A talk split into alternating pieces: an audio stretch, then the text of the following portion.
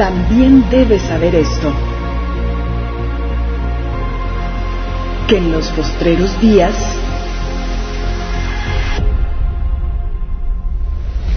vendrán tiempos peligrosos.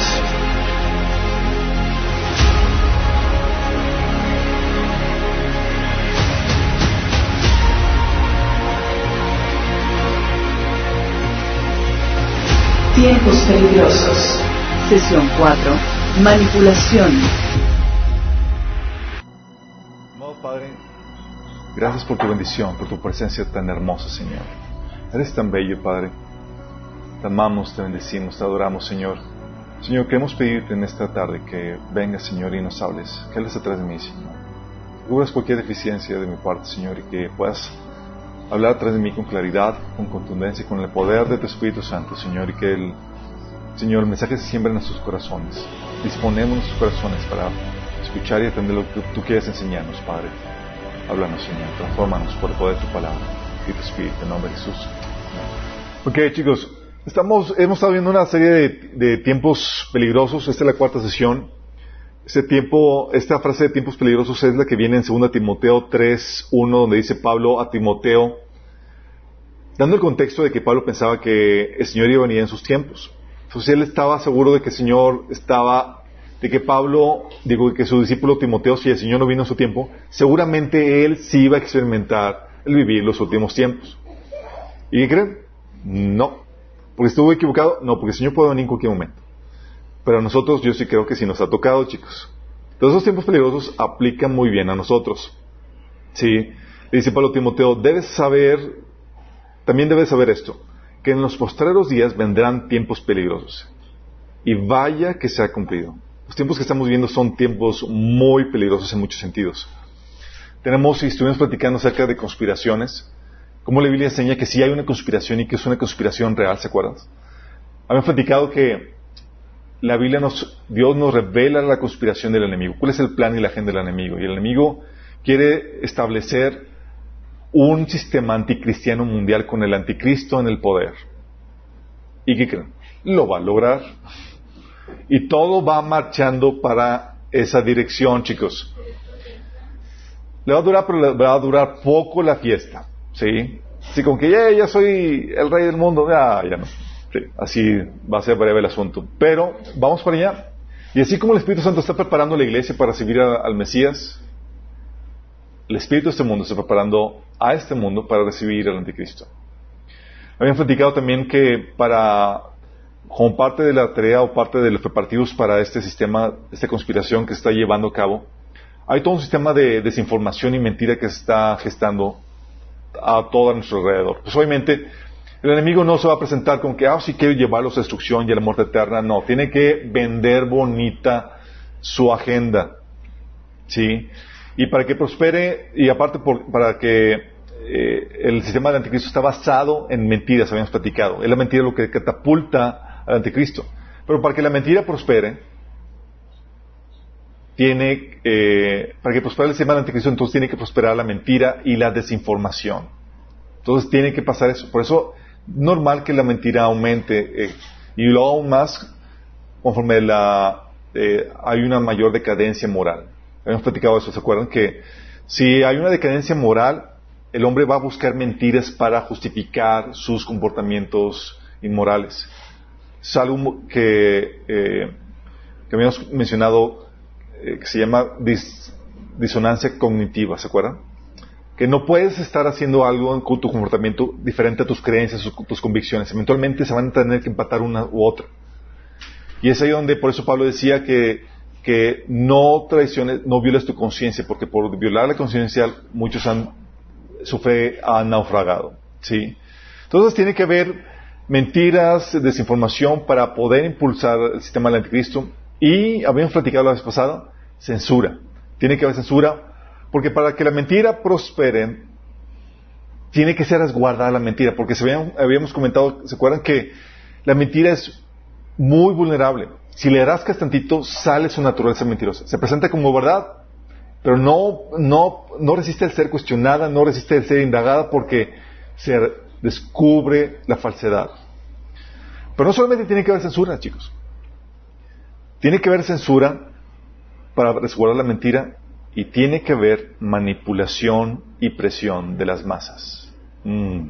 Y es aquí donde nos toca ver el tema de hoy. La manipulación y presión de las masas. Esto no es un tema nuevo, chicos. En la Biblia tú puedes ver varios ejemplos de cómo se, el enemigo utiliza la manipulación y presión de las masas para avanzar su agenda. Eh, vamos a analizar tres casos y vamos a, desglosar cómo se aplica en nuestros días, eh, eh, esta situación. El primer caso es el caso de la crucifixión de Jesús.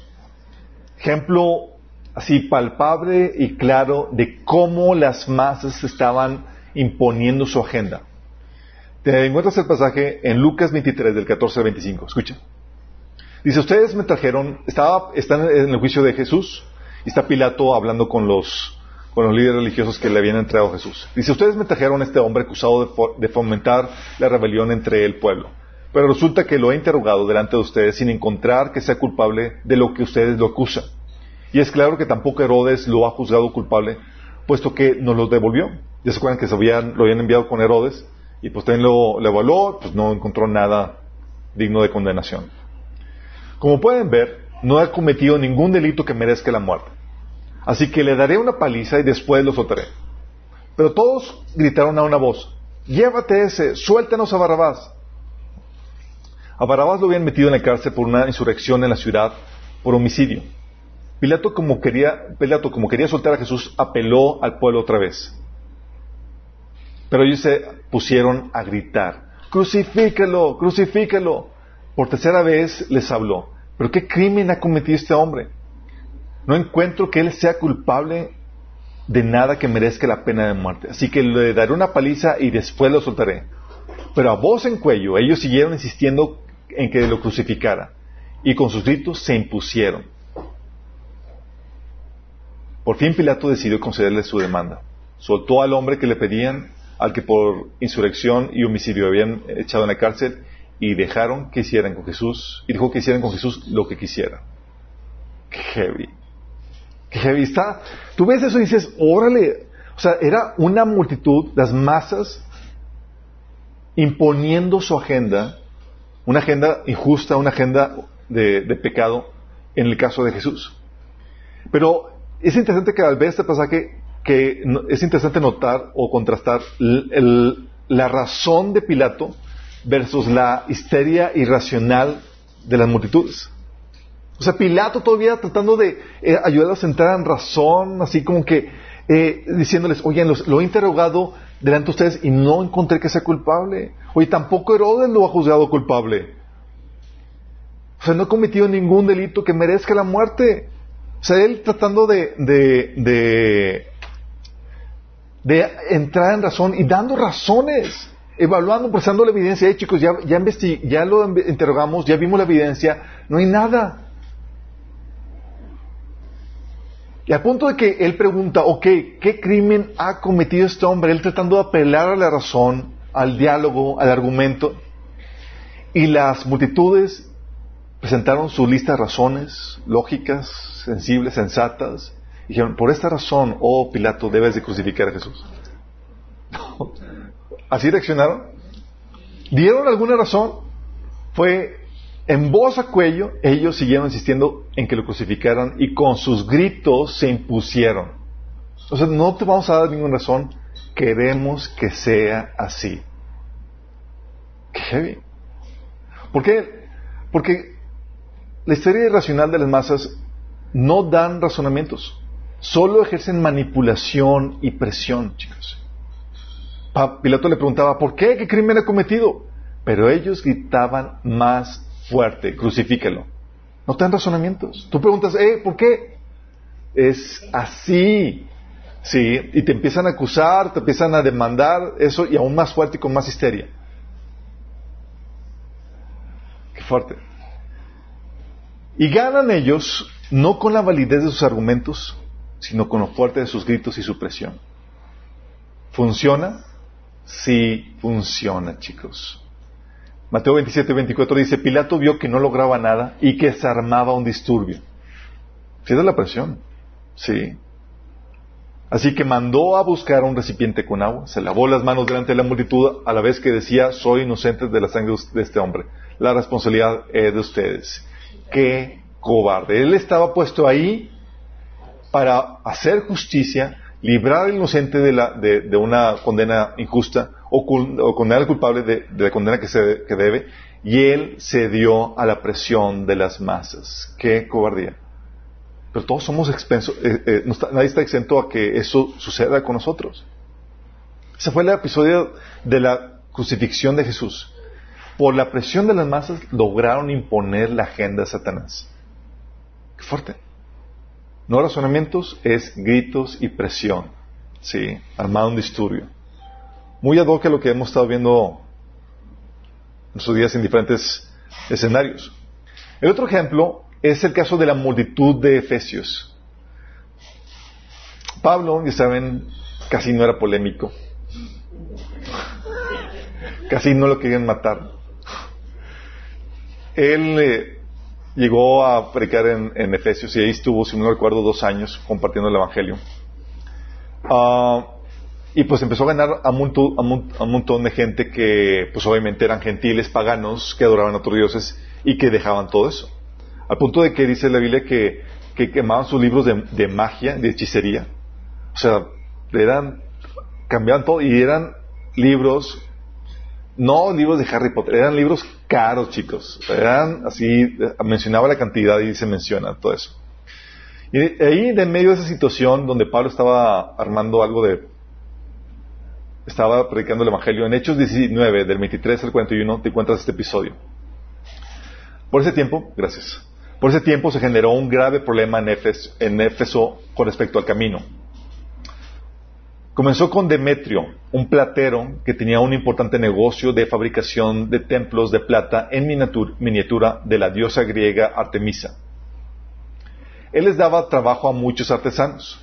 O sea, tenía su, tenía la matriz, chicos, y tenía sus distribuidores. O para que entiendas, ¿sale? Tenían, vendían sus, imágenes y toda la cosa. Él les daba trabajo a muchos artesanos. Los reunió a todos junto con otros que trabajaban en oficios similares y los dirigió las siguientes palabras. Caballeros, ustedes saben que nuestra riqueza proviene de este negocio. Pero como han visto y oído, este tal Pablo ha convencido a mucha gente al decirles que los dioses hechos a manos no son realmente dioses y no solo, ha hecho en, eh, no solo lo ha hecho en Éfeso, sino por toda la provincia. Por supuesto que no solo habla de la pérdida de respeto público de nuestro negocio. También me preocupa que el templo de la gran diosa Artemisia pierda su, influencia y que Artemisa, esta magnífica diosa adorada en toda la provincia de Asia y en todo el mundo, se le despoje de su gran prestigio. Al oír esto, montonaron en cólera y comenzaron a gritar, Grande es Artemisa de los Efesios estaban enojados con este informe, chicos. Sí. Entonces, pues, ¿qué no se habían dado cuenta antes? ¿O cómo está la cosa? Pronto la ciudad se llenó de confusión. Todos corrieron al anfiteatro, arrastraron a Gallo y Aristarco, los compañeros de viaje de Pablo, que eran macedonios. Pablo también quiso entrar, pero los creyentes no lo dejaron. Algunos de los funcionarios de la provincia, amigos de Pablo, también le enviaron un mensaje para suplicarle que no arriesgara su vida para entrar en el anfiteatro. Dentro, adentro era un griterío. ¿Se imaginan la escena? Un griterío. Algunos gritaban una cosa y otros otra. Todo era confusión. De hecho, la mayoría ni sabía por qué estaba ahí. ¿Te imaginas? ¿Qué tú? Porque estás? Vamos aquí. ah, sí, la verdad. y todo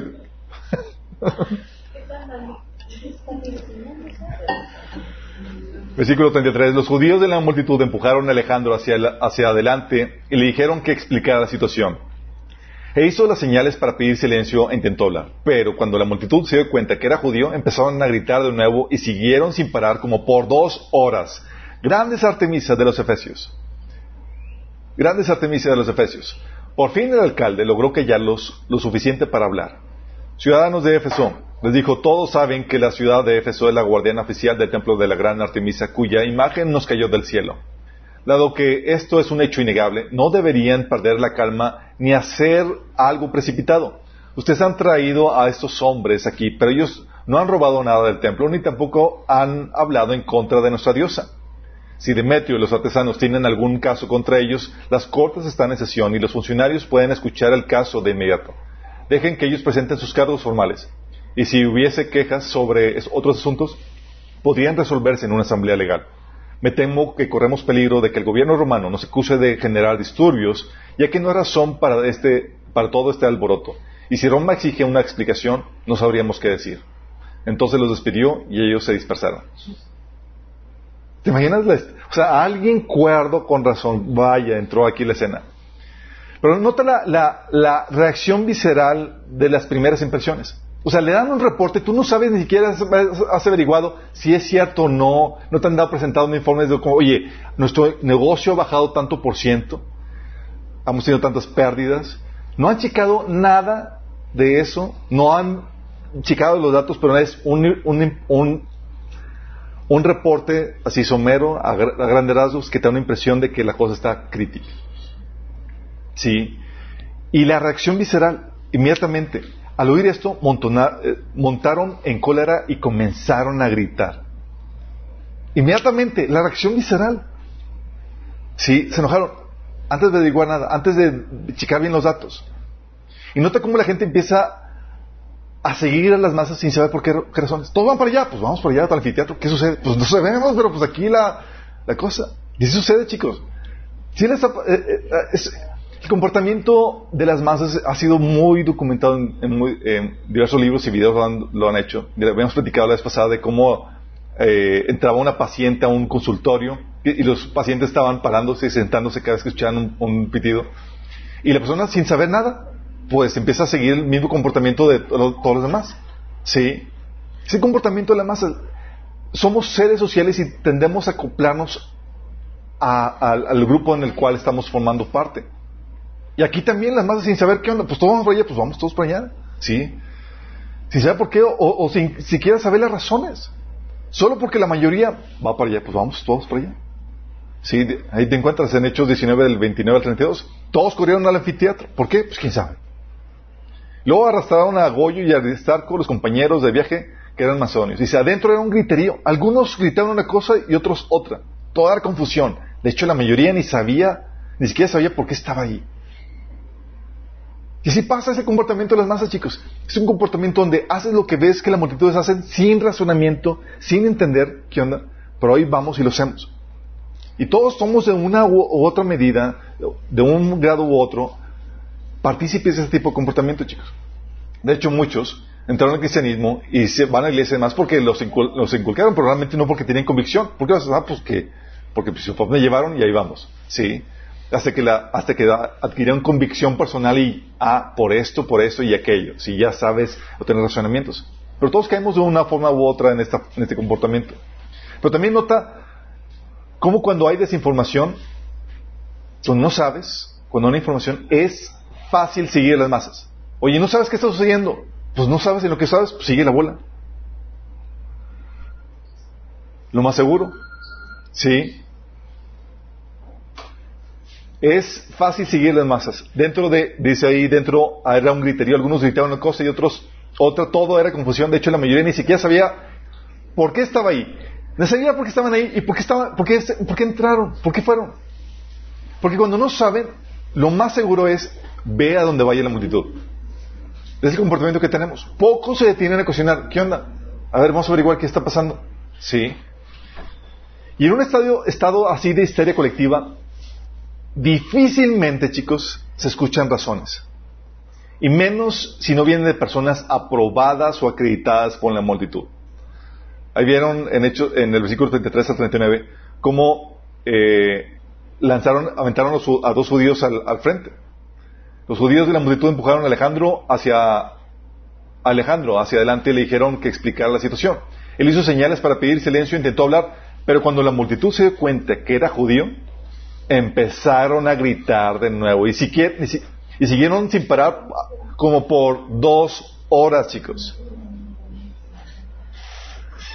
Y lo interesante es como que, oye, ¿qué querían lograr con eso? Ni, ni siquiera sabían qué querían lograr con eso. No había sentido, no había propósito.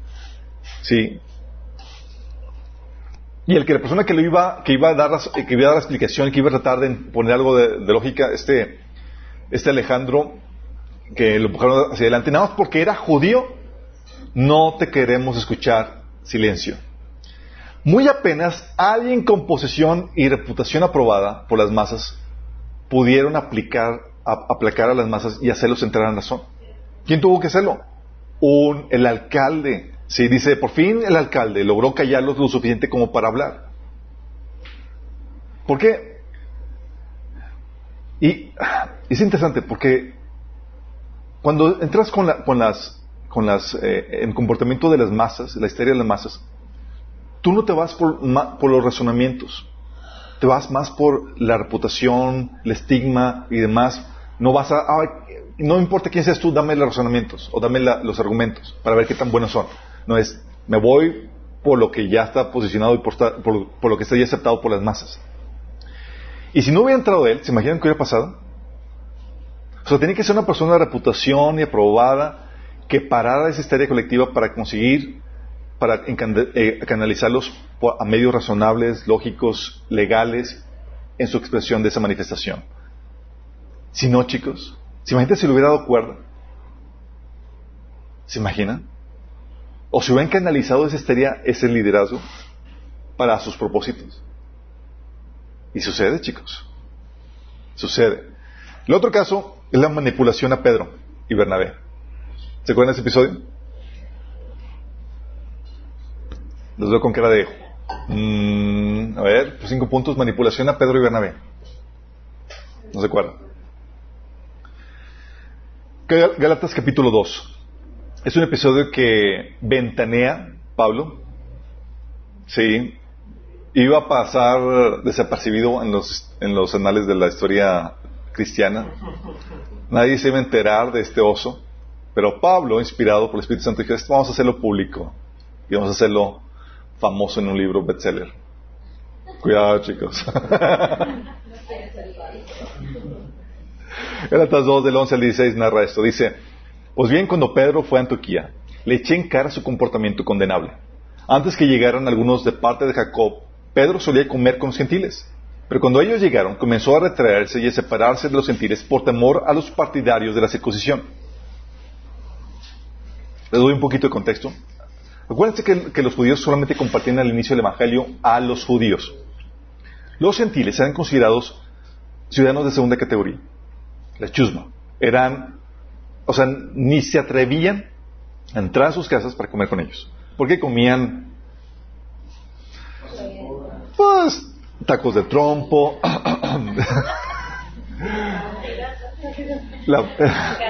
carnitas, o sea, cosas que para los judíos no era comida probada. ¿sí? Comían cerdo, comían cosas que, que, nada que ver, no seguían los protocolos de limpieza, etc. Entonces eran repugnantes en ese sentido. Y entonces, aún así, aunque eran cristianos y ya, se había aceptado a los cristianos eh, eh, gentiles para que convivieran con los, con los judíos, eran, eh, no era, había todavía el estigma, lo más porque eran incircuncisos. todavía había el paradigma ahí muy fuerte. Entonces había el celo religioso judío por, mantener las tradiciones judías y demás, y veían a los gentiles como una amenaza de que iba a, meter tradiciones o, formas o expresiones no judías y que iban a ponerse a, la, tradición judía que ellos tenían. Entonces ellos eh, seguían eh, teniendo una... Eh, seguían apartándose de los creyentes gentiles todavía, sí. Por eso dice aquí, pero cuando ellos llegaron, o sea, los, los judíos, los creyentes eh, judíos, comenzaron a retirarse, Pablo y Bernabé, y a separarse de los gentiles por temor a los partidarios de la circuncisión. O sea, el que dirán, o sea, ¿qué van a decir si me ven comiendo, compartiendo la mesa con, con gentiles incircuncisos? Entonces los demás judíos se unieron a Pedro en su hipocresía y hasta el mismo Bernabé se, se dejó arrastrar por esa conducta hipócrita. ¿Por qué hipócrita? Ahorita lo explico. Cuando vi que no actuaban rectamente como corresponde a la verdad del Evangelio, le dije a Pedro, delante de todos, ¿se imaginan? Creo que había una cierta rivalidad ahí entre, intuyo. Dice, le dije delante de todos, si tú que eres judío vives como si no lo fueras, ¿por qué obligas a los gentiles a practicar el judaísmo? Nosotros somos judíos de nacimiento y no pecadores paganos, es el caso de Pablo. Sin embargo, al reconocer que nadie es justificado por las obras que demanda la ley, sino por la fe en Jesucristo, también nosotros hemos puesto nuestra fe en Jesucristo para ser justificados por la fe y no por las obras de la ley, porque por estas nadie será justificado. Tómale, o sea, la retención en público. Pedro, a Bernabé y a los que habían seguido su hipocresía. Pero fíjate, nota la presión del grupo. ¿Cómo puede tener la presión del grupo más control sobre ti que la misma verdad que tú ya conoces? O sea, tú ya conoces la verdad. ¿Sabes cómo debes de comportarte? Pero la presión del grupo te lleva a, a conformarte a esa presión de grupo, chicos. Sí.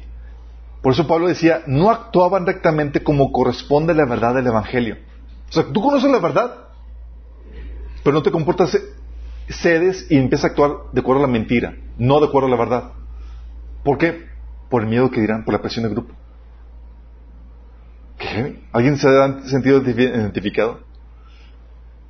Y Pablo le llama hipocresía. ¿Por qué? Porque cuando sabes que algo está mal, pero aún así lo haces, estás siendo hipócrita. Sí. Y aquí Pablo sabía que estaba mal, pero aún así lo estaba haciendo para complacer a los grupos de presión que lo estaban hostigando en ese sentido. Entonces tienes ahí la hipocresía, pero no solamente la hipocresía, también la cobardía latente. La cobardía latente. El miedo al que dirán, chicos. Que es la forma en la que el, grupo ejerce presión. Por eso, Pablo, sabiendo que iba a tocar este tema, o Espíritu Santo sabiendo que iba a abordar estas temáticas, en el capítulo anterior, Pablo declara en Gálatas 1.10, queda claro que si mi intención, eh, que no es mi intención ganarme el favor de la gente, sino el de Dios. Si mi objetivo fuera agradar a la gente, no sería un siervo de Cristo. O sea, si yo cedo la presión del grupo, no sirvo como siervo de Dios.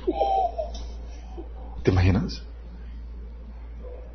Y al punto de, desafiar con ello a los grupos de, la circuncisión. Decía en, el Gálatas 2 del 4 al 5, fíjate la, la, la de Pablo, decía, el problema era que algunos falsos hermanos se, habían infiltrado entre nosotros para coartar la libertad que tenemos en Cristo Jesús a fin de esclavizarnos. Ni por un momento accedimos a someternos a ellos, pues queríamos que se perseverara, que se preservara para ustedes la integridad del Evangelio. O sea, querían hacer manipulación, presión de grupo, y Pablo, órale, aquí mis cicerrones truenan y vamos a ajustarnos a la verdad. Qué fuerte. Pero Pablo estaba bien cortido. En, en 1 Corintios capítulo 4, Pablo decía que no le importaba lo que le dijera la gente. Sí, me dicen, poco tengo que me, en poco estima temo que me juzguen ustedes. Ni siquiera yo me juzgo, dice Pablo. Sí. Pero es la forma en cómo vestía la, la, la, la, manipulación. Porque chicos, la, la manipulación y la, y la, y la, y la, presión de, grupo o individual, sabemos que hay una dimensión espiritual dentro de todo esto. Es una forma en la que Satanás opera para, para manipularte a sus propósitos, a sus planes. Cuando estaban las, las, multitudes clamando a voz de que crucifica a Jesús, crucifica a Jesús, ¿quién crees que estaba detrás de, esa multitud? ¿Crees que por iniciativa propia estaban? No. Estaban que potestades demoníacas, demonios operando, incitando a la multitud. 1 Corintios 2 eh, del 7 al 8 te, habla, te confirma eso. Dice Pablo que no habla, hablamos, no la sabiduría, del, eh, la sabiduría de la que hablamos no es del, no es el misterio, mm, no, la sabiduría de la que hablamos es el misterio de Dios. Su plan que antes estaba escondido, aunque Él lo hizo para nuestra gloria, aún antes de que comenzara el mundo. Pero los gobernantes de este mundo no lo entendieron. Si lo hubieran hecho, no habrían crucificado a nuestro Señor, a nuestro glorioso Señor. ¿Quién crees que, ¿A quién crees que se ríe con los gobernantes de este mundo? Pilatos no era gobernante de este mundo, déjame aclararte. Sí. Gobernantes de este mundo está hablando a los principados y potestades, a las jueces de maldad que están jugando un papel importante detrás muchos individuos y organizaciones. De hecho, es lo que Pablo habla en Efesios 6, 12. que dice que no luchamos contra enemigos de carne y hueso, sino contra gobernadores malignos, autoridades, lo te lo aclara, del mundo invisible, contra fuerzas poderosas de este mundo tenebroso, contra espíritus malignos de, las regiones, de los lugares celestes. ¿Te imaginas? O sea, toda esta chusma que no ves, contra esta gente está, es que estamos luchando. Pero también es una dimensión espiritual, porque la presión en masa es lo que utiliza el enemigo típicamente para controlar a la gente en sus planes, en su agenda. Y si somos nosotros, hay gente que es más propicia que otra para ser manipulada. Vamos a ver qué cosas, elementos debes de tener tú para que no caigas en esto. Porque si eres fácilmente manipulado por las masas, ¿quién crees que te va a controlar? Déjame darte una, una, una, una, pista. No va a ser el Espíritu Santo.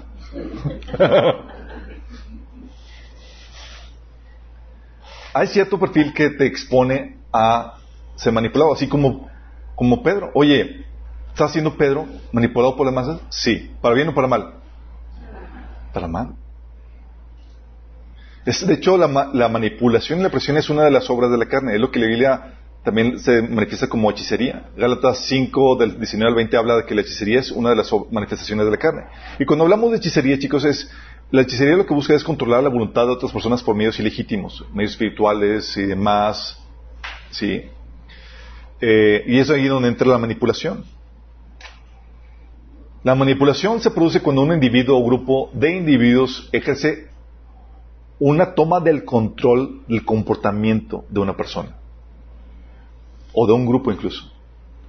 ¿Cómo? Utilizando técnicas de persuasión o sujeción mental en busca de eliminar capacidades críticas. Empezó a manipular emocionalmente y demás, te dejo a que no, no razones bien la situación. Entonces, porque elimina las capacidades críticas o autocríticas de la persona.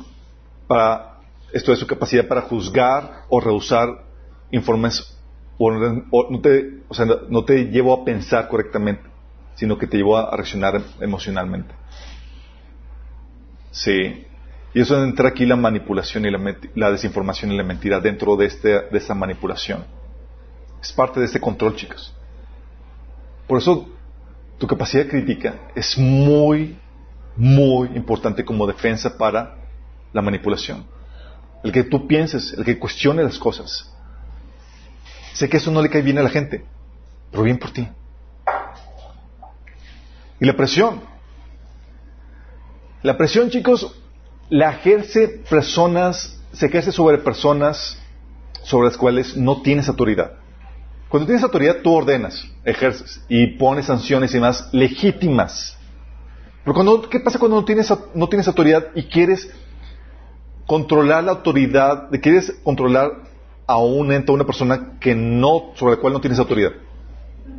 Lo manipulas o ejerces presión que es todo intento de controlar a las personas sobre las cuales no tienes autoridad, no apelando a la razón, sino usando castigos suaves.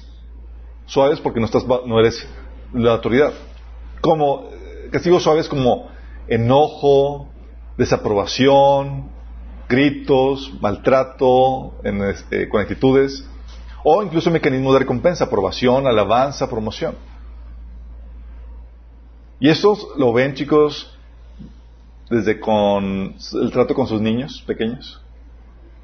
Ellos no tienen autoridad sobre ustedes, pero ¿cuántos niños no han querido manipularlos? Ejercer presión sobre ustedes. ¿Cómo hacen?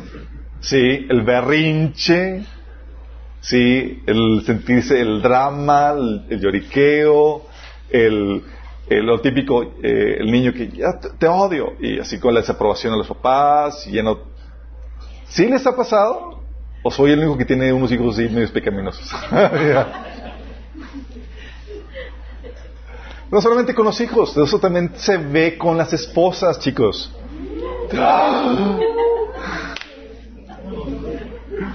Como no son autoridad, ¿de qué manera van a querer imponer su voluntad con el hombre? Sí. Una esposa sabia da argumentos, da razonamientos, da sabiduría. Una, persona, una, esposa que quiere su voluntad sin razonamiento, sin sabiduría, lo que va a hacer es con quejas, con, con ah, mala actitud, eh, con chantaje emocional. Eso lo, Proverbios 19 habla de eso, Proverbios 21 también. Incluso lo puede ver muy palpablemente en la práctica con Sansón. ¿Se acuerdan? Tuvo una esposa, es que ya no me ha Revélame el, el, enigma, ¿se acuerdan? O con esta Dalila también. Sí. Chantaje emocional. O sea, sin razones, sin nada, es quiero esto, si no te voy a hacer la vida miserable. Castigan. Es parte de. Por eso, cuando hablamos de, de este tipo de actitudes en, en masa, chicos, tienes que estar consciente que se manifiesta en lo individual. Y si tú estás acostumbrado a manipular o presionar a gente, a actuar de esta forma, tú eres muy propenso a contribuir a esta manipulación de las masas, a que tú seas uno de esas masas que presionan a la gente, sino a que se conforman a tu punto de vista sin dar razonamientos y sin dar un buen argumento, sin apelar a la razón, sino simplemente quieres conformar a la gente a que se, a que se conforme a tu creencia, a tu comportamiento. Y ese es donde llega la presión de grupo, chicos. ¿La presión de grupo es buena o es mala?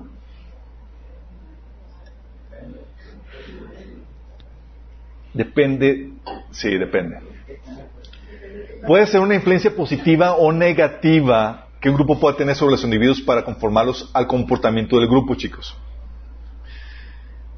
El efecto de grupo es, ha sido muy estudiado dentro de las ciencias, sociales uh, y es algo que puede tener una función positiva. De hecho, la Biblia te enseña a darle una función no positiva a esa presión de grupo. Nos enseña a tener una presión de grupo, chicos. ¿Sí sabías? Primera de Corintios, capítulo 5, habla de esta presión de grupo. ¿Qué se le dice al cristiano que no se conforma al código de ética que, eh, cristiano que se establece dentro de la iglesia? ¿Qué se le ordena? Primera de Corintios, capítulo 5, versículo 11, te dice que ni siquiera te juntes con esa persona, ni siquiera para comer, para que la persona se sienta mal, se sienta relegada, desaprobada en su conducta, chicos. Pero a diferencia de la presión del, mundo, aquí lo que se hace es que la presión de grupo es apelando a la razón y a la verdad. Se apela a la razón y a la verdad. Por eso, según Timoteo 4, del 1 al 2, te dice, dice, le dice Pablo a Timoteo, te encarezco que prediques la palabra, que insistes a tiempo y fuera de tiempo, redarguye, reprende y exhorta con toda paciencia y doctrina. ¿Por qué doctrina, chicos? Porque tú no vas a exhortar, animar o ejercer presión sobre caprichos personales. De que, ah, o sea, quiero que el hermano haga esto y voy a voy a exhortarlo, voy a molestarlo. No, no, dame doctrina. ¿Dónde viene la Biblia? Porque no vamos a conformar nuestro comportamiento a tus caprichos. Vamos a conformar nuestro comportamiento a lo que dice la Biblia. Es dime dónde estamos fallando en esto. Sí. Personas que decían, no, es que yo siento que, es que, Rato, tú, no debes de, estar eh, teniendo este comportamiento, bla, bla, ¿Y dónde viene la Biblia? Y ¿Por qué? Porque muchas queremos, queremos imponer nuestra opinión, no lo que la Biblia marca. Por eso la Biblia enseña que debe ser con doctrina. Apelas a la razón, a la verdad. Si llegaran los hermanos y dicen, oye, te dicen, quieren imponer o exhortarte y demás, sin un respaldo, sin la doctrina, sin un respaldo bíblico, ¿qué crees que, están haciendo? Están manipulando, están presionando. Estás que, si no te conformas al comportamiento que queremos, te vamos a sancionar, te vamos a echar de la iglesia. Y no te mostraron, apelaron a la razón, no apelaron a la Biblia, esa es una forma de manipulación, de chantaje. ¿Sí? Y no solamente eso. La Biblia te enseña, para que sea positiva esta, esta presión de grupo, no solamente debe apelar a la razón y la verdad, debe de guardar la dignidad de la persona. Es decir, oye, hay una falta, hay algo. Primero dice la Biblia que debes de ir con el individuo afectado, que te afectó, luego con dos testigos, y luego se expone el caso a toda la iglesia se resguarda la dignidad de la persona. Eso viene en Mateo 18 del 15 al 17. Dice, si, si un creyente peca contra ti, háblale en privado y hazle ver tu falta. ¿Sí? Ya te guardado la dignidad. Si te, escucha y confiesa su pecado, has recuperado a esa persona. Pero si no te hace caso, tomado uno o dos más testigos y vuelve a hablarle. para que los dos o tres testigos puedan confirmar todo lo que digas. Si aún así la persona se niega a escuchar, lleva el caso ante la iglesia. Luego, si la persona no acepta la decisión de la iglesia, trata a esa persona como un pagano o como un corrupto cobrador de impuestos. Aquí te habla la metódica de cómo debe hacerse esta presión de grupo para que sea para edificación, para que no se caigan abusos. Y si la persona se arrepiente, chicos, la Biblia te enseña que debe haber una restauración de la relación. No es como que, ah, pecó y vamos a dejarlo ahí como que aparte del margen por, por lo que hizo. Según de Corintios 2, del 6 al 8, te encuentras lo que sucedió con el hermano al cual expulsaron en el capítulo 5 del 1 Corintios. Expulsaron a un hermano porque había, pues estaba metiéndose con su madrastra, imagínate. Entonces lo expulsan y el hermano se arrepintió. Sí. Obviamente lo trataron de, lo exhortaron, lo amonestaron, no quiso, lo expulsaron. Y ya se arrepintió al ver la, la presión de grupo, es una presión de grupo edificante. Y dice Pablo, para él es suficiente el castigo que le, impuso la mayoría, que era la presión de grupo. ¿Cuál fue el castigo de la mayoría? Que no se, ya habían cortado la comunión con él. ¿Basado en caprichos? No, basado en un estándar moral de la Biblia claro, contundente. Dice, más bien, deberían perdonarlo y consolarlo para que no sea consumido por la excesiva tristeza. Por eso les ruego que reafirmen su amor hacia Él. ¿Te das cuenta la, presión del grupo como eh, la versión edificante, la versión que no destruye? Se sigue ciertos protocolos que la Biblia enseña que debe seguir. No es basado en caprichos, sino apelando a la razón y a la verdad, guardando la dignidad de la persona y restaurando la relación una vez que, que haya surtido efecto. Pero también es algo que puede usarse para mal. ¿Cómo se usa para mal? Cuando no pelas a la razón ni a la verdad, solamente a las emociones. O sea, no estás llevando a la gente que viole sus convicciones, porque no estás apelando al razonamiento. Es, así, porque sí, el grupo lo tenemos, pero si con todas tus, tus, obras, con tus inquietudes y con, pues no estás convencido, pero pues porque si no, pues si no me van a expulsar de aquí. Y no te dan una buena razón. Y no hay lugar para el diálogo. Dices, ¿quieres, quieres tienes una pregunta, inquietud, demás? No, no, no. Es, no hay lugar para el diálogo, sino una exigencia a que te conformes al comportamiento del grupo. Si no, se te sanciona. ¿Y qué pasa? Te hago sentir culpable, rechazado o te pongo como el malo del asunto. el grupo te castiga, te pone como el malito. Acuden incluso a la burla, al insulto o a la difamación. Es un mal uso de esto. Así, para ser aceptados, somos llevados con ese tipo de manipulación, somos llevados a violar la razón, la verdad y el sentido común, chicos, con tal de ser aceptados. Y muchos quedamos en eso. Oye, no entiendo nada, pero la presión del grupo es tan fuerte que violo mis convicciones, mi razón, sentido común, la verdad, para conformarme. Aquí ya no gobierna la verdad, la razón o el sentido común, sino la histeria de las masas que te quieren conformar a ellos. Y ahí de ti si cuestiones algo. explico? La gente, chicos, lamentablemente, no se va con el rechazado para compartir su rechazo, aunque sepa que tenga la razón.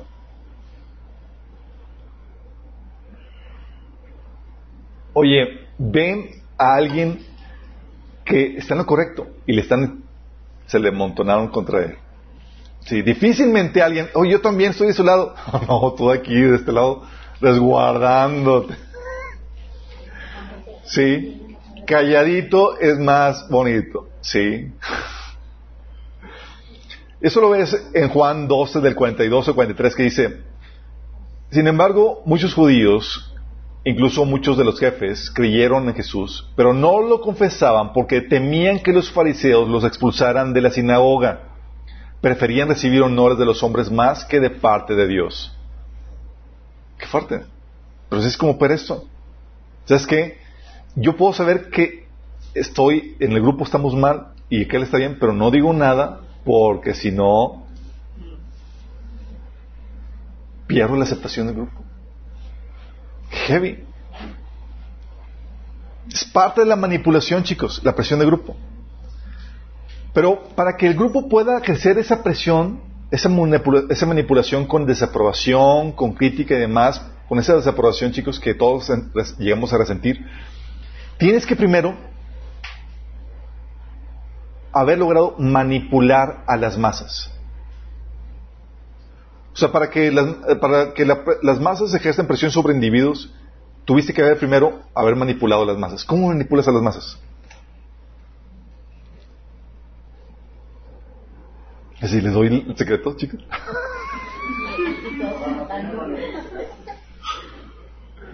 Hay muchos predicadores expertos en eso.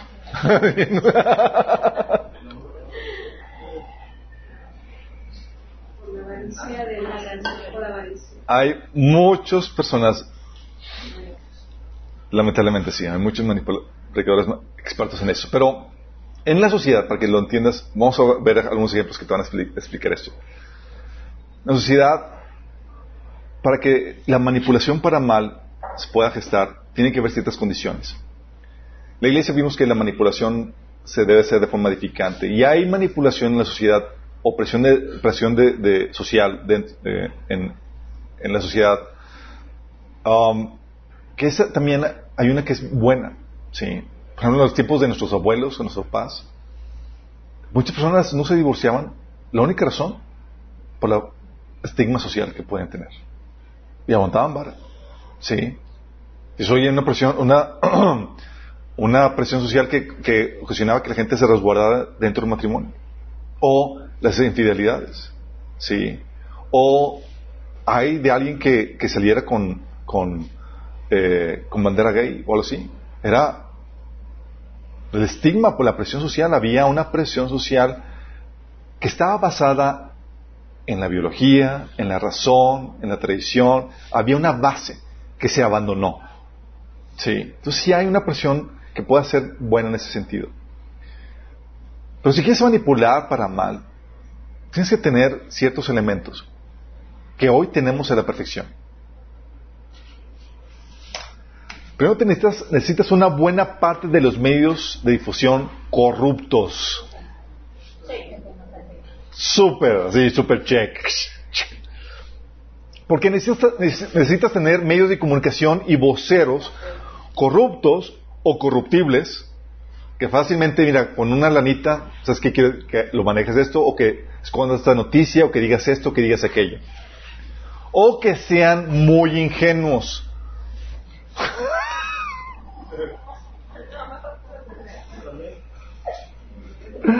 ¿Por qué necesitas esto? Porque estas personas se van a prestar a difundir la mentira y la irracionalidad. Se van a prestar a hacerlo por billete, por presión, por, por corrupción. ¿sí? Se van a empezar a difundir la mentira la irracionalidad y, deben eh, encubrir la verdad y censurar las voces divergentes que puedan surgir en contra. Y tienes aquí dentro de este grupo a líderes de escuelas, medios de comunicación e incluso iglesias, chicos. Sí. Pero para que necesitas una buena parte de esto para poder generar la manipulación de las masas. Y si tienes esto, eso te habla del grado de corrupción que una sociedad debe de tener. Sí, para que pueda gestarse eso. Dices, oye, hay esto, dices, la corrupción, el grado de corrupción en la sociedad ya está en condición muy mal. ¿Por qué? ¿Qué pasa, chicos? Antes, los medios de comunicación, por ejemplo, eran muy selectivos en a quién otorgaban el micrófono, a quién dejaban escuchar. Y no dejaban escuchar a personas que decían sandeces ni idioteces. Era como que falla tu sentido común, chicos. ¿Sí? Era como que fácilmente te desacreditamos o fácilmente te censuramos porque estás diciendo cosas que nada que ver, que tenten contra el sentido común, contra la, racionalidad. Pero ahorita, estos medios, con todo, le dan el micrófono y la cámara a personajes que abiertamente hablan en contra del sentido común, en contra de la racionalidad. ¿Por qué? Porque hay detrás de esto una agenda, chicos. Están corrompidos. Sí. Uh, recuerdo episodios de eh, este, un episodio que me viene a la mente es, eh, fue hace, no me acuerdo que tanto fue hace, creo que el año pasado antepasado. ¿Se acuerdan de Lupita Jones, la que fuera la modelo, la Miss, Universo mexicana? Wow. Bueno, ella, ¿se acuerdan que una vez comentó en contra de que los hombres participaran en certamen de belleza de mujeres? Y se armó una revuelta en los comentarios y demás. Y los medios de comunicación sacando las voces de esas personas que hablaban en contra de todo sentido común. Y fue total alimentando esa narrativa, dándole peso a esa voz. dices, ¿por qué? O sea, en nuestros tiempos no había eso. Es como que dices una sandez, una, tontería, algo que pueda sentir común, y ni te pelaba, nadie hacía nada. Pero ahorita había una agenda detrás de eso. Sí. Tienes que tener entonces una buena parte de medios de difusión corruptos. Y tienes que tener líderes de opinión y comunicación con título y reputación que se presten a la narrativa que vas a querer utilizar. Se utilizan a personas que gozan ya de la aceptación de la gente por su título, por su posición, por su reputación. ¿Te acuerdas el, tumulto que se armó en Éfeso, que acabamos de leer? Lamentaron los judíos que no, que y la gente ni los pelaba, al contrario, empezaron a gritar por dos horas grandes Artemisa de los Efesios. No fue sino hasta que se paró el alcalde al quien se cuadraron todos.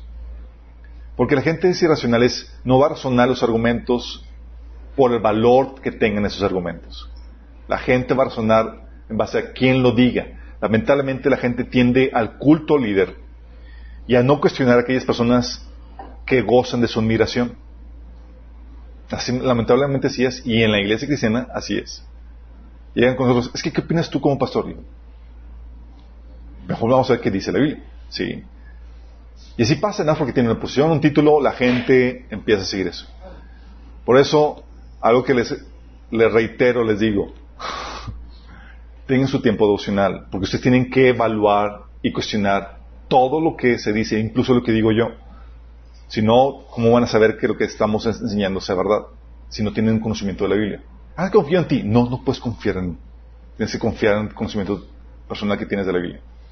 Pero la gente no es así. La gente dice, es facilito, pues ya tiene la posición, el título, pongo mi confianza ciegamente en él. Y se prestan fácilmente a la manipulación eso. Y personas, chicos, déjame decirte, que tengan de reputación eh, la posición, el título, la fama, aunque no tenga nada que ver con el tema. Si un líder de opinión, así de los deportes, opinando de política o de otra cosa que nada que ver, y todos, bueno, sí, ni es experto ni sabe, pero tienes a los artistas que son actores y demás típicamente opinando acerca de temas del aborto, sociales, políticas, como si fueran expertos y supieran algo de, al respecto. Pero la gente, ¿por qué lo compra? ¿Por qué, el enemigo sigue usando ese tipo de estrategia? Porque funciona, chicos. Somos muy sensibles a la gente famosa, a la gente con reputación, y por eso lo siguen utilizando en comerciales y todo eso. Si ponen a cualquier hijo de vecina, ni lo fuma, ni nada, ni compra ese producto que están anunciando. Pero pones a alguien famoso y va a tener el efecto. ¿Vamos? Entonces la gente tiene ese culto líder. Entonces van a utilizar al líder de opinión, de comunicación y demás. Tiene que ser tal doctor, con eminencia, tiene que ser tal cosa, tal postura para que pueda tener eso. Y van a incitar a las emociones basadas en impresiones superficiales.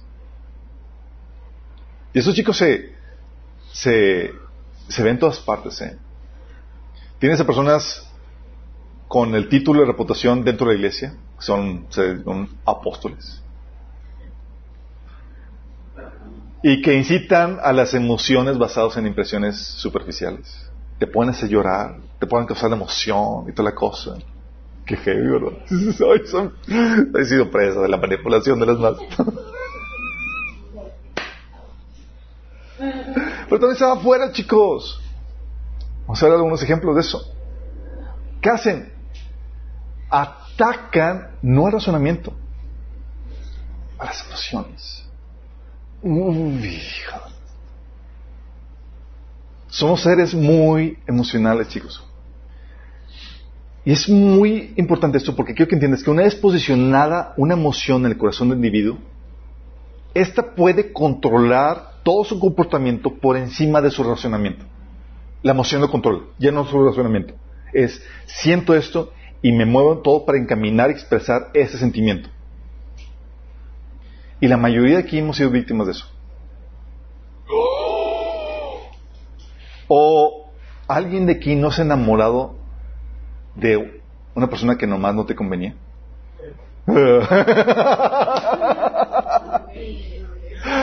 ¿Sí las ha pasado? O sea, ya entregaste tu corazón y lo ves perfecto. Y toda la gente ve un montón de defectos. O incluso cuando te casaste. O sea, tú lo ves perfecto. Y están todos los, los, defectos ahí. Este que, después de que te casaste, dices, ay, caray, pues todo, todo el tiempo estuvieron ahí. Pero nadie, nadie los veía. Porque una vez, personas que se enamoran de un patán o alguien que no les convenía, pero las emociones opacan el razonamiento, chicos. Y el enemigo lo sabe muy bien.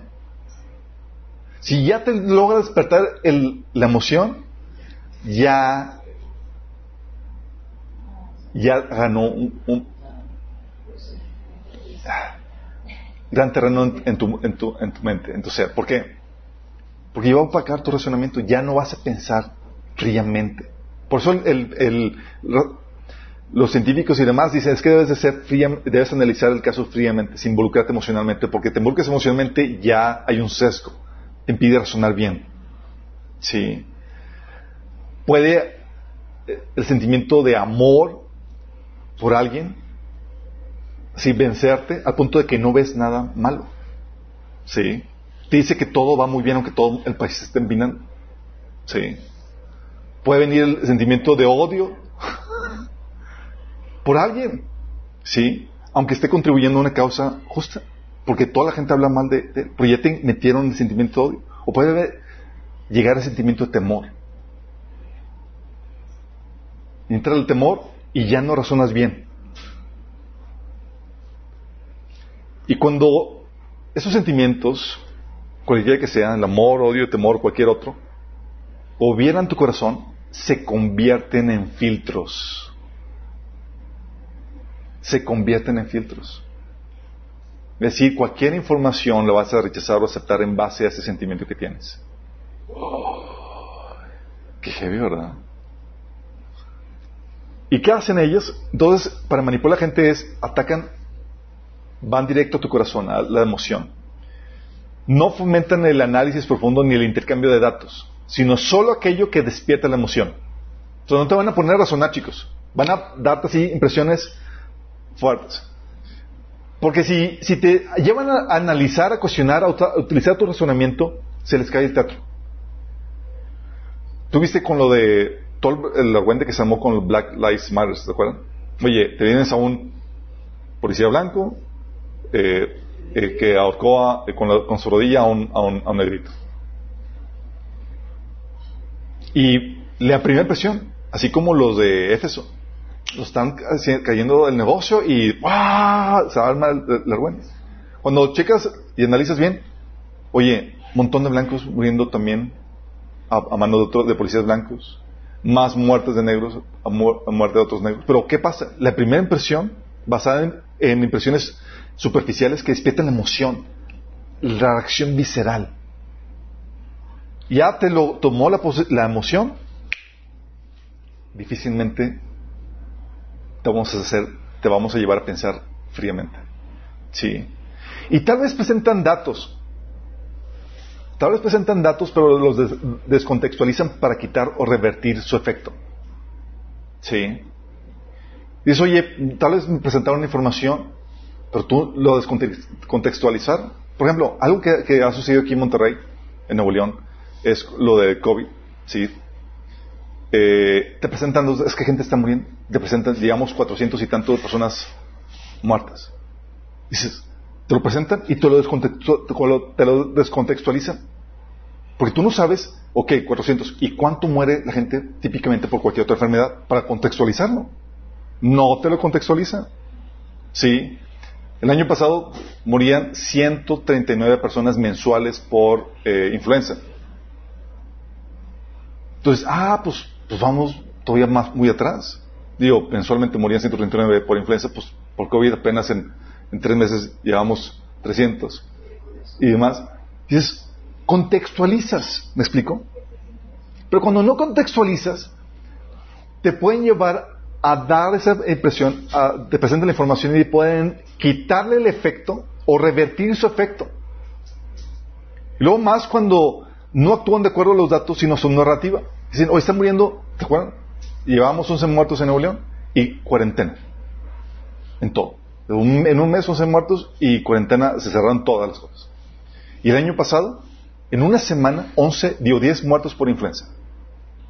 Y nadie pitó ni nada, nadie dijo ni pío. Dices, ¿qué pasó?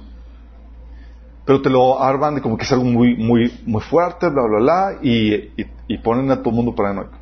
Te están presentando la información, pero la están descontextualizando o y están actuando de forma desproporcional de acuerdo a esa información. Para hacerte creer que es algo mucho más cero, porque lo, descontextualizaron. Sí. Igual con los, con los, eh, con la muerte de, de, este negrito por el policía. Oye, ¿cuántos muertos hay blancos? ¿Cuántos muertos hay negros por manos de policías? ¿Valúas? ¿Checas la información? No, nada de eso. Es, me, me atacó a la emoción, reaccioné visceralmente, me dio una impresión, eh, afectó mis emociones por las impresiones superficiales y en base a eso estoy controlado. ¿Sí me explico? Es lo que se utiliza, chicos. Atacan tus emociones. Te fomentan el pánico, la, el odio, el amor, el temor, y tú ya estás preso. Y luego a eso le añadimos campañas repetitivas y fuertes convicciones por parte de los voceros. Aunque no tengan fundamento, chicos. Si gritas fuerte, con persistencia y seguridad, vas a simbrar a tu oponente. Si estás seguro de tu mentira, gritas, lo, gritas fuerte, con persistencia y con seguridad, sí, así como que pues a lo mejor estoy mal. Aún la mentira más evidente, si la dices con cinismo, con seguridad y persistencia, logras pasarla como verdad. Lo ves muy seguro en su mentira, chicos, y dices, no puede ser que sea tan cínico tiene que ser, que a lo mejor yo estoy mal y a lo mejor está bien. Sí, te, hace dudar. De hecho, el jefe de campaña publicitaria de Adolfo Hitler decía, si una mentira se repite mil veces se convierte en verdad.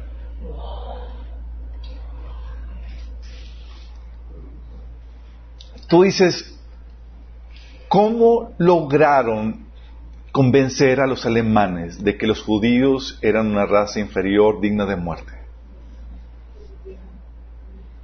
¿Cómo lo lograron? Es una repetición tras repetición, con seguridad, con certeza. Tú ves los discursos de Hitler y así con toda desfachatez, con todo cinismo, hablando de, su, agenda. Y los medios, radio y demás apoyando a eso. La verdad es que, chicos, la manipulación mediática puede más que nuestro sentido común. Porque te pone a dudar. Te pone a dudar de tus convicciones. Oye, pues que todo el mundo corre para allá y, todo el mundo está diciendo eso y los dicen vez tras vez y dices, ah, ¿estoy yo mal? ¿Si les ha pasado? Vas con el coronavirus, oye, pues a lo mejor a lo mejor estoy mal y, pues todo el mundo está así y con muchas situaciones pasa chicos pero es la, forma de cómo se lleva y supera la manipulación qué fuerte ¿no? Ya, empezaron a sentir los síntomas en sus vidas chicos empezaron a ver ejemplos y no solamente eso con campañas repetitivas y fuertes convicciones sino también con saturación de información para dificultar el, procesamiento de información. Que voy es que, o sea, no solamente en bombardeo de la mentira, sino eh, te bombardeo con muchas más noticias y distracciones que te impidan razonar y procesar la información. Es decir, te tupo con un montón de cosas. Sí. Tal vez muestres incluso datos reales, pero no te doy tiempo para que los analices y los, proceses. Por ejemplo, publicar en mi Facebook acerca de las estadísticas de, letalidad del, coronavirus basados en el informe de, que dio el, gobernador. Me tomó, ¿qué fueron? De las cinco, me tomaron unas cinco horas en hacer el análisis. Pero necesitas tiempo para eso, chicos. Y es ok, vamos a ver qué onda con eso. Y en, y en esta información, con solamente analizar números, se, contrastaba toda la narrativa que te estaban vendiendo. Sí. Pero ¿qué pasa? Te, te, te, dan información, de información no desglosada, no desmenuzada, es, ahí te la avientan y te bombardean con un montón de cosas. Ya afectaron tus emociones, ya te instigaron temor, y te, y para que no analices eso te distraen con otras cosas. Sí. Para mantenerte en ese estado de frenesí. Y una vez logrado esto, chicos, una vez convencida, la, convencida una parte de la población, el resto va a trabajar solo. ¿Por qué? Ya la población va a apoyar la narrativa ellos mismos sancionando todo el que no se conforme a las prácticas o creencias del grupo. Ay de ti si te atreves a cuestionarlo. Sí. Y eso lo vemos vez tras vez. Si les ha, llevado, chicos, a cuestionar, oye, llegas a cuestionar la creencia, la práctica del grupo, y preguntar razones, y nos dicen, no, es que pones en peligro a la gente, eres un desconsiderado, bla, bla, bla, y dame razones. Es que esto es lo otro, y, te, y no tienen razones de peso. Empieza la presión del grupo. ¿Sabes lo que hacían con lo de Black Lives Matter, con el efecto de, de los motines que se armaron en Estados Unidos?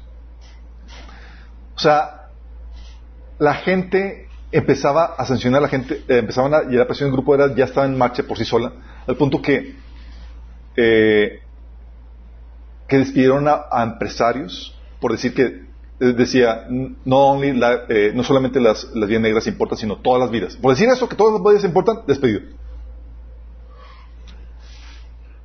Despidieron a maestros, despidieron a empresarios, despidieron a alumnos, los bloquearon y demás, por cuestionar la narrativa, porque la presión del grupo se per con desaprobación, con autocensura, te hacen a un lado, te hacen el feo y demás. Ya empezó por sí solo. Y ellos no tienen que hacer nada. Ya se puso en marcha la maquinaria. ¿Sí? ¿Y tú quieres dialogar? ¿Razonar? ¿Argumentar? Bloqueado.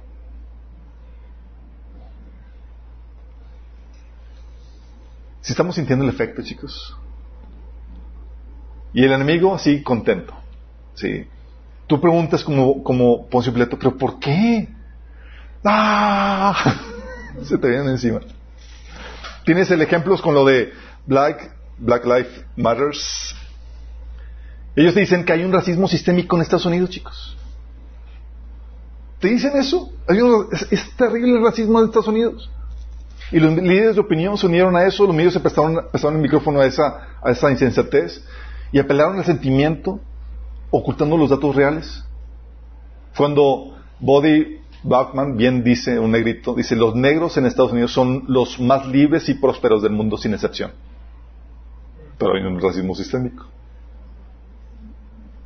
A tal punto que gente negrita de África y demás todavía sigue queriendo, quiere seguir entrando a Estados Unidos a ese mundo de opresión sistémica racial. Sí, pero te venden esa narrativa. ¿Y cómo lograron? Manipulación de las masas. Sí. Allí hay campañas repetitivas y gente con fuertes convicciones, en, eh, líderes de opinión en escuelas, en noticieros y demás, saturan la información para dificultar el procesamiento de, de la información, una con otra, otras noticias y más cosas al respecto. A tal punto que la manipulación era que, no sé si llegaron a ver los videos donde llega un negrito con una, una señora blanca, le dice que viene de la comunidad negra y quiere que, y, le, dice que, que, se debe arrodillar, delante de él y pedirle perdón. Así lo llegaron a ver. Y la señora, sí, pues, toda la, presión mediática. Se arrodilla delante de él y le pide perdón a todo, eh, en nombre de, todo el racismo sistémico que hay en el país. Yo veía, no solamente a esa noticia, amistades mías cristianas diciendo yo también he sido víctima de, de, hecho, eh, eh, soy víctima, soy culpable de ese racismo sistémico porque una vez pensé que bla.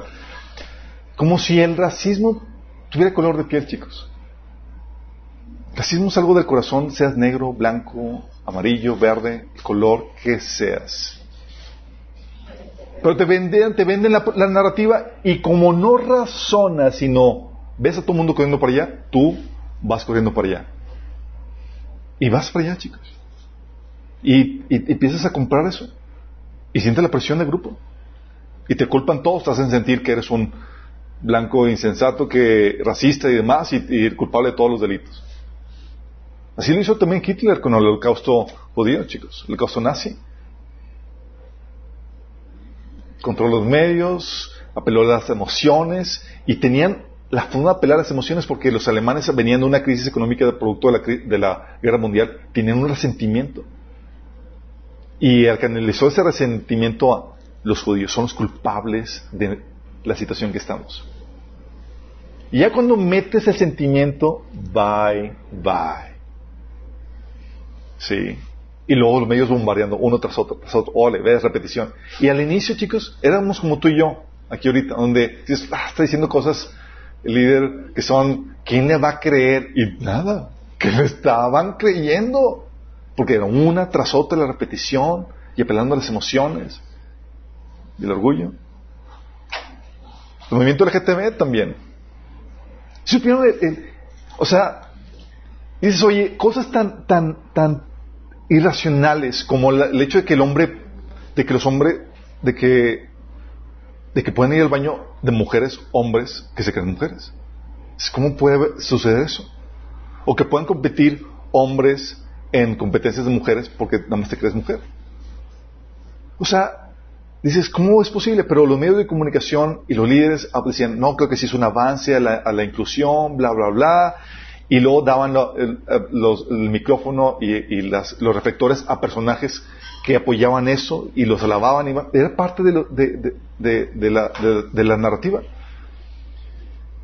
Y, y apelaban a las emociones. Es que es injusto, es que ah, la inclusión, es que el amor a, los, a, las personas que sienten. Y si no, pues eres, eres eh, eh, discriminador, bla, bla, bla. Al punto de que no se supieron qué pasó con la autora de, de Harry Potter. ¿Se acuerdan qué pasó? no, aparte de que, aparte de que se hizo millonaria. ¿Alguien se acuerda qué pasó con ella? Se le ocurrió cuestionar porque hay una campaña. Fíjense el movimiento LGTB está bien respaldado por líderes políticos, empresarios, empresas y un montón de líderes. O sea, tiene el, respaldo de todo eso. Y salieron con que también hay tampax para hombres y para y, y toallas íntimas para hombres. ¿sí? dentro de esto. Entonces, esta, eh, la autora de, Harry Potter, en su Twitter, se burló y cuestionó ese asunto.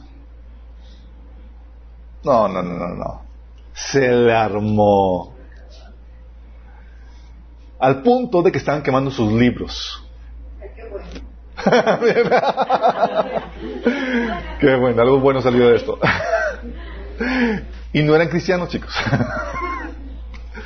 agenda, sí, se le armaron por una censura, una crítica, un intimidado del asunto. Sí.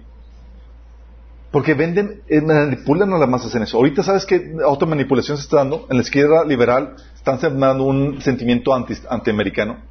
Ellos están vendiendo la idea, la narrativa de que desde, desde, los orígenes de Estados Unidos es el país más racista e injusto del planeta y que tiene que ser cambiado en su totalidad. Imagínate. Un odio sí por el... Y si un país se odia a sí mismo está a punto de, colapsar. Y eso han sembrado y han, acudido a líderes políticos, principalmente las universidades y demás, y, los medios han prestado ese, tipo de, narrativa. Y lo han repetido vez tras vez al punto de que la gente, yo lo viví en carne propia, cuando me tocó ir a Europa, americanos pidiendo perdón a europeos. Porque hay una campaña en contra de Estados Unidos por, viene de por parte del enemigo. Les hice sentir, no, es que tú eres la primera, potencia mundial, haces esto, haces el otro, acusándolos de cosas. Sí, de que tú quieres evangelizar a todo el mundo, bla, bla, bla, hasta el otro, y ellos haciéndolos sentir mal, la presión de grupo. A punto de llorando, tratando de pedir perdón por, por todo eso. Tenemos a nuestro presidente, chicos, el cual nos quiere vender la narrativa de que todo va de maravilla, ya no hay corrupción, porque él tiene otros datos. Dice, nadie le cree. Mm. Se repite vez tras vez, se anuncia vez tras vez, chicos. Y hay un sentimiento, toda esta campaña tiene que ser involucrada con un sentimiento. Un sentimiento de resentimiento por, por, los, por lo que fue pasado. Ya, ya, te, te invadió ese sentimiento y un sentimiento de amor e, e, e idealización hacia, hacia esa figura. Entonces, tienes sentimientos involucrados, difícilmente va a entrar ya a razonar correctamente. A punto de que ves los números, ves la información y el sentimiento te filtra todo eso para que no perezca. Sí. Tienes lo del COVID. ¿Qué narrativa te venden? La gente corre peligro. Hay que implantar la cuarentena para salvar vidas. Al punto de que estamos todos, y aquí lo hemos vivido, chicos, estamos en frenesí, así como que, chicos, ahora qué va a pasar, es que no quiero exponer a mis hijos, bla, bla, ya murió un niño y otro niño. Cuando checa los datos, los datos no te los, te los ponen así, eh, eh, medio no desmenuzados. Eh, han muerto, murió entre niños de 0 años a 24 años, solamente han muerto dos personas. Una era una bebé que tenía hidrocefalia y encefalocele, que es una... pero murió por coronavirus. ¿Por qué? Porque personas que mueren con, con, coronavirus le están diagnosticando que mueren por coronavirus. Sí. Aunque sea otra cosa. Y otro joven que murió porque padecía una enfermedad renal. Si quitas esos dos casos, tu probabilidad de morir si tienes menos de 24 años es cero. Cero. O sea, ¿qué probabilidad es? que tengo miedo que mis hijos se vayan a enfermar y morir. No hay probabilidades, a menos que tengas una situación extra, leucemia, problemas renales, etcétera, que te lleven a la muerte. Sí. Pero la gente no te explica eso. Sí. Luego, cuando analizas los datos, te das cuenta que más del 50% son personas mayores de 60 años. Sí, los que fallecen. Y todos, y los jóvenes que, fallecen tienen, siempre tienen problemas, complicaciones por otras cosas. Pero toda muerte de persona que tenga COVID se cuenta como muerte por COVID en nuestro, en en nuestro estado. ¿Te imaginas eso? Es muy diferente morir con COVID y otra morir por el COVID. ¿Sí? Y los argumentos de algunos es que no, es que no sabes, no entiendes, que el COVID complica todo, todo el sistema y, y no, no, no.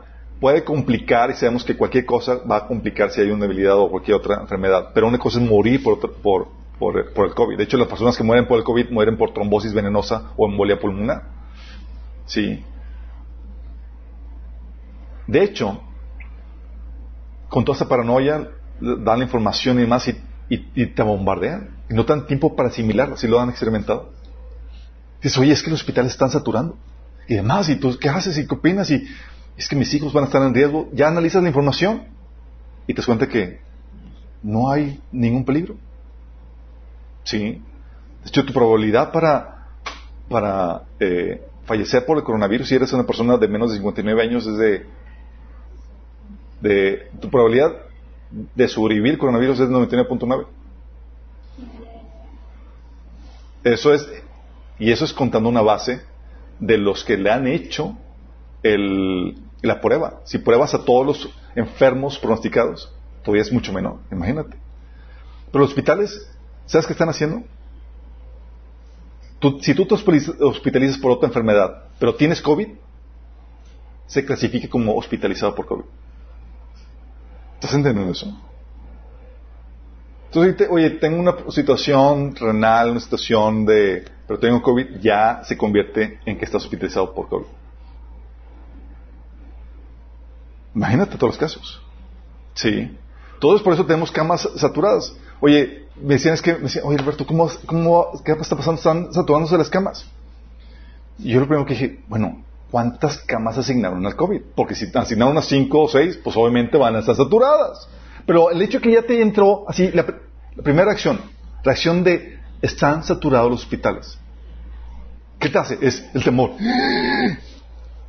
Mi esposo me, me, me checa de que soy de lento, de lenta reacción. Y estoy digo, mm, ¿qué opinas? Yo, mm".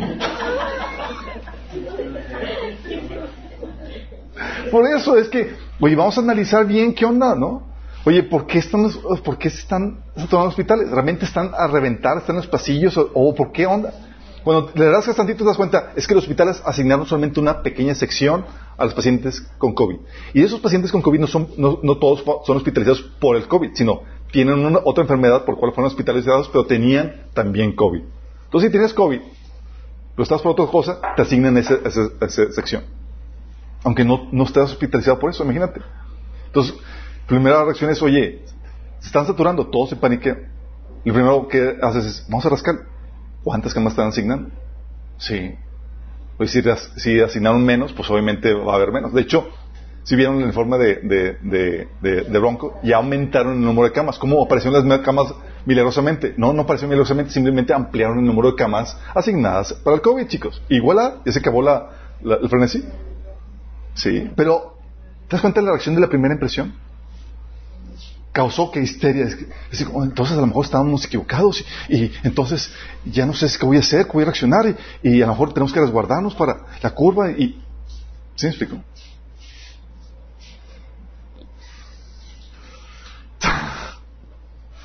Eso es lo que pasa. Es manipulación a las masas. Para que una vez manipuladas las masas, las masas por sí solas empiezan a ejercer presión de grupo. Heavy. ¿Cómo no salir de esa manipulación? ¿Cómo no caer?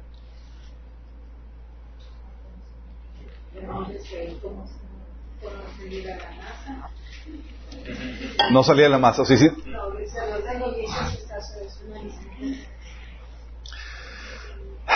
tienes que entender que tu fortaleza para vencer esto va, a estar inevitablemente en Dios y en la firmeza de tus convicciones.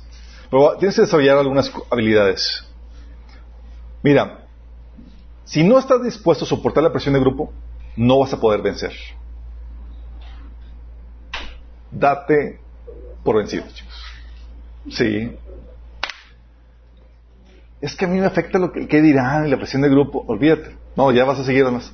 ¿Sí? No vas a ser contracultura en ese sentido. Pablo decía en Galatas 1.10, ¿qué busco con esto? ¿Ganarme la aprobación humana o la de Dios? ¿Piensan que procuro agradar a los demás? Y los Galatas, pues sí, ¿no? si yo buscara agradar a otros, no sería siervo de Cristo.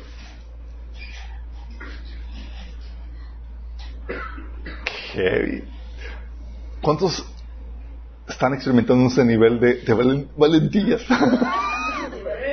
Amén.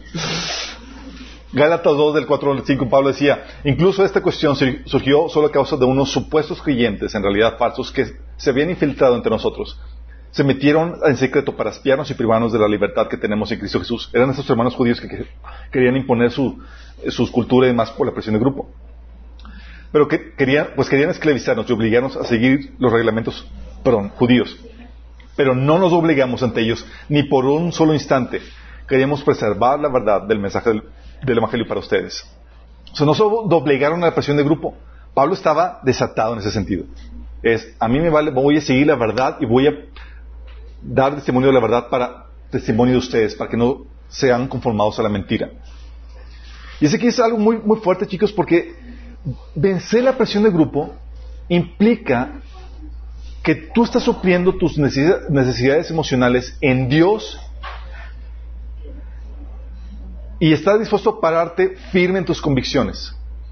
y saberles defender.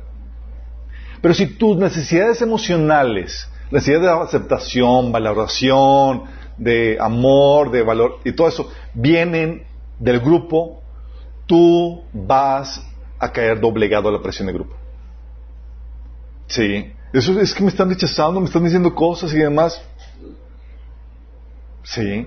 Vas a quedar doblegado a eso porque estás recibiendo la aprobación por parte del grupo. Oye, ¿te manipula tu esposa? Vas a caer. ¿Te manipulan tus hijos? Vas a sucumbir, vas a caer de la presión del grupo. Porque si te manipulan tu, tu esposa, tus hijos, ¿cuánto más la presión del grupo, chicos? Va a estar intenso esto.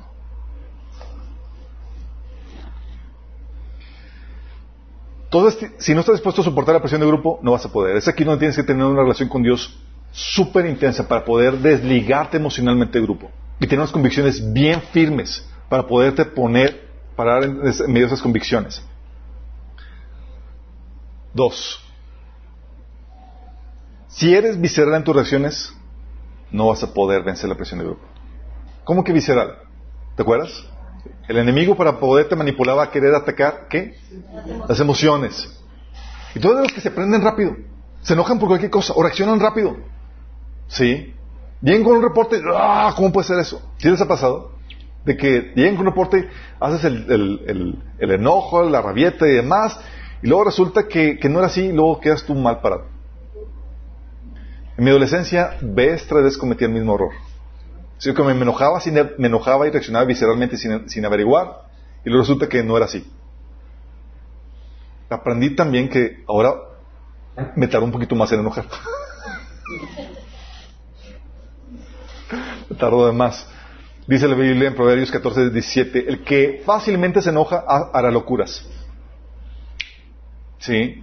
Oye, te reaccionas, eh, te enojaste rápidamente, fácilmente. Porque no razonaste, no procesaste, va a hacer cosas que están mal, porque no analizaste la información. Santiago 1.19 dice, por esto, mis amados hermanos, todo hombre debe ser pronto para oír y tardo para hablar, tardo para irarse. Es decir, analizas bien, procesas la información y tardo en responder, tardo en enojar. ¿Por qué? Porque si eres rápido en las emociones, eres visceral en tus reacciones, Eres presa fácil para ser manipulado por el enemigo, para ser presa de la presión de, grupo, para que te puedan manipular fácilmente. Porque el enemigo va a atacar tus emociones y tú tienes las emociones fácilmente alterables. Por cualquier impresión, aunque sea errónea. No le rascas. Proverbios 18.13 dice, precipitarse a responder antes de escuchar los hechos es a la vez necio y vergonzoso. Te dijeron, te dieron un reporte y ni lo averiguaste ni nada, tú ya estás histérico o lleno de temor, o lleno de odio. Es que, ¿qué va a pasar? Y pues indájale. mantén tus emociones en hold. ¿Sí? Tienes que aprender a autocontrolar tus emociones para que tu razonamiento dicte lo que debes hacer. Debes de cuestionar y analizar bien las cosas y eso nos lleva al otro que debes tener. Porque si tú eres de los que juzgan a la ligera, no podrás resistir la presión del grupo.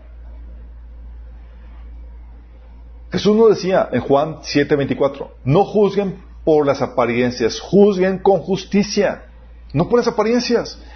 Y el enemigo va a querer manipularte con puras apariencias, puras malas impresiones.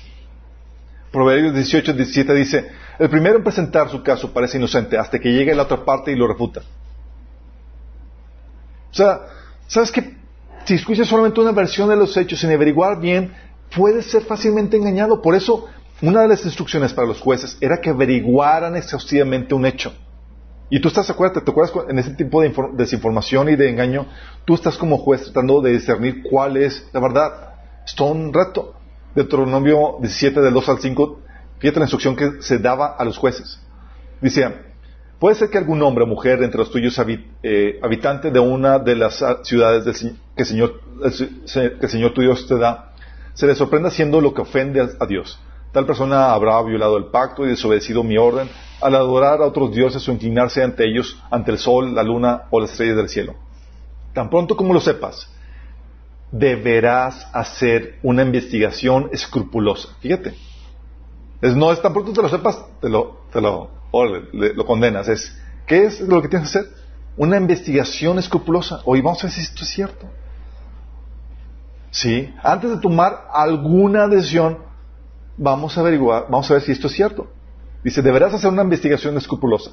Si resulta verdad y si comprueba que algo tan abominable se ha cometido en Israel, llevarás al culpable, sea hombre o mujer, fuera de las puertas de la ciudad para que muera pedreado. O sea, primero, una investigación escrupulosa. Y es donde todos tenemos eso, chicos. Si tú no juzgas a la ligera y no estás acostumbrado a hacer trabajo de investigación, bye bye. Bienvenido a la presión de grupo, a la manipulación de las masas.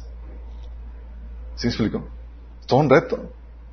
Pero el cuestionarte o el ser, el ser escéptico de lo que ves y escuchas a tu alrededor te va a ayudar bastante. Sí. Porque llega la, manipulación, chicos. Por ejemplo, ¿qué pensaron cuando, cuando vieron, oye, hay una, los hospitales están saturando, bla, bla? ¿Cuántos no, cuántos no se paniquean?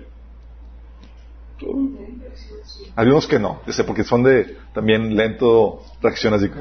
Pero muchos así como que, que ah, Señor, es que a lo mejor sí, o empezaba toda la, en vez de, vamos, no se pone en pausa esto, vamos a indagar y a cuestionar, a analizar este asunto.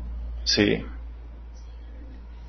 Es todo un reto, chicos, esto. Y más en los tiempos que estamos viviendo. Acuérdense de lo que vimos en la segunda sesión. Tenemos que averiguar bien qué está pasando, escarbar, analizar la información. Y a veces lo que hace el enemigo es que te presenta la información enfrente de tus ojos, pero como no la desmenuza ni te enseña las implicaciones, te pasa por encima. Sí. La información para tener una paz mental nos la dijo Bronco en nuestro reporte. Y a la mayoría le pasó por encima. Al contrario, salieron más alterados. Pero cuando tú no analizas las implicaciones, oye, esto es lo otro, ve los números y más dices, pues no tengo por qué estar tan paniqueado.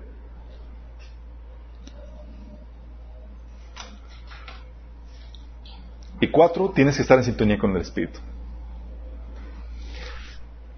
Necesitamos ayuda espiritual, chicos. Esto va más allá de tus habilidades.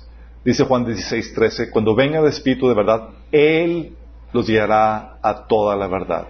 Es Él de quien dependemos en esta guianza. Necesitamos Él que nos quite el velo, que nos ayude a controlar nuestras emociones, que nos ayude a indagar, que nos ayude a reaccionar como Cristo reaccionaría. Juan 15 dice, dice, digo pues, andad en el Espíritu y no satisfagáis los deseos de la carne. Esta andada en el Espíritu es estar en sintonía con el Espíritu Santo. Es, no me voy a paniquear a menos que el Señor se panique.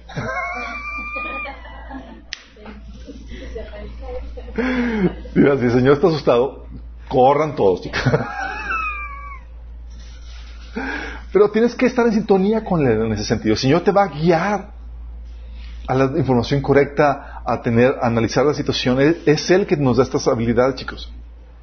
Porque cuando no estás en sintonía con el Espíritu Santo, tú puedes estar en sintonía con el príncipe de este mundo. Y se presa a la manipulación.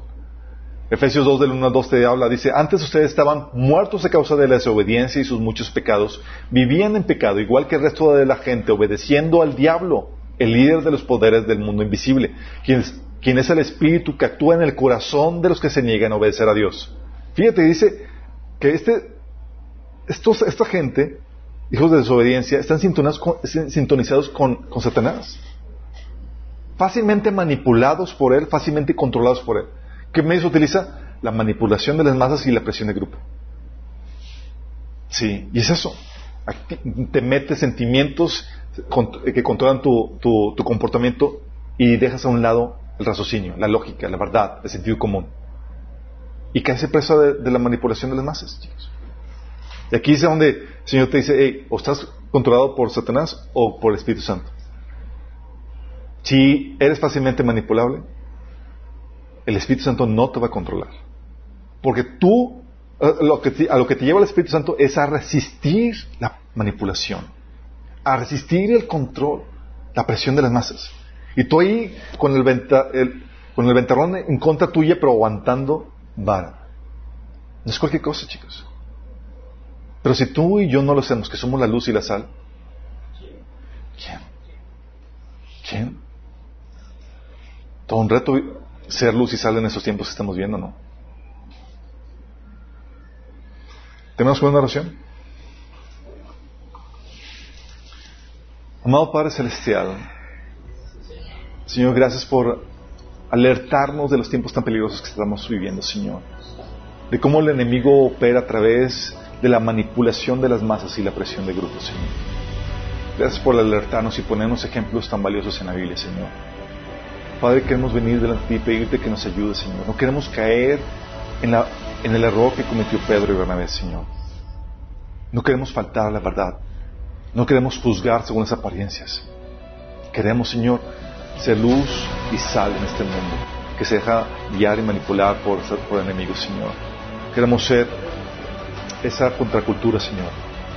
Esa voz que se levanta para contrarrestar las tinieblas que manipulan a las masas, Señor. Danos la valentía que se requiere para eso, Señor. Danos la habilidad, danos el discernimiento. No, no permita, Señor, que nos dejemos controlar por las emociones, que seamos, al contrario, controlados por ti, Espíritu Santo, en todos estos. Te lo pedimos, Señor, Jesús.